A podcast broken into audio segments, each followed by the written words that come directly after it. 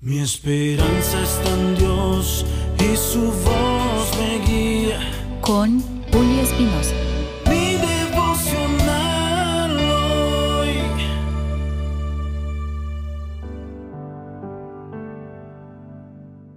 Mi devocional hoy viernes. Dios tiene un plan de protección para ti.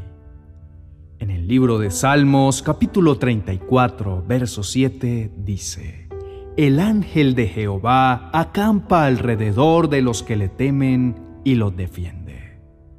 Te invito a reflexionar en esto. ¿Cuántas veces Dios te ha protegido del peligro y ni siquiera te has dado cuenta? ¿Cuántas veces su plan protector sobre tu vida se ha manifestado y ni siquiera te percataste?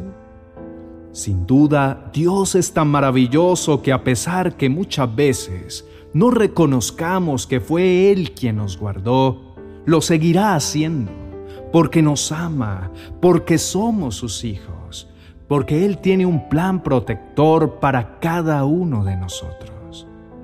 Este versículo es increíble. Si lo analizas, llenará todo tu ser de paz, de esperanza, de alivio, de consuelo. No importa qué cosas están pasando en este momento en tu vida. Lo importante es que tengas presente que todo, absolutamente todo lo que te suceda, debes saber que Dios es el que está defendiéndote. Como humanos, ponemos alarmas, pagamos seguridad, rejas, muros, alambres y todo tipo de cosas para proteger lo que consideramos valioso. Sin embargo, la palabra de Dios nos enseña que Dios mismo se encarga de cuidarnos. No necesitamos vivir preocupados. Podemos dejar atrás esa angustia, porque el ángel del Señor es ese guardián que nos rodea y está listo para pelear por nosotros.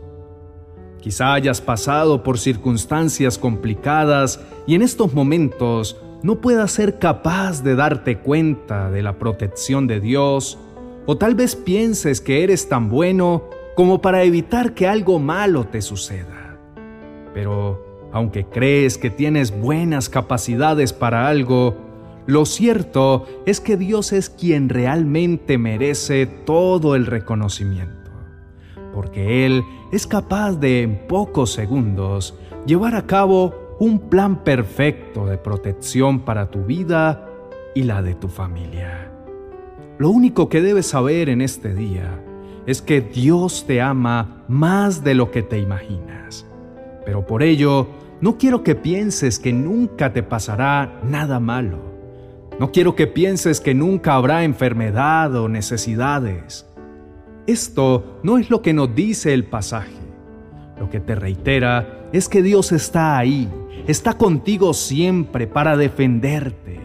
Ha hecho un campamento a tu alrededor para guardarte, para cubrirte y cuidarte con todo su amor. Oremos. Precioso Señor y Rey, solo puedo decirte gracias. Gracias por estar siempre tan pendiente de mí en todo momento.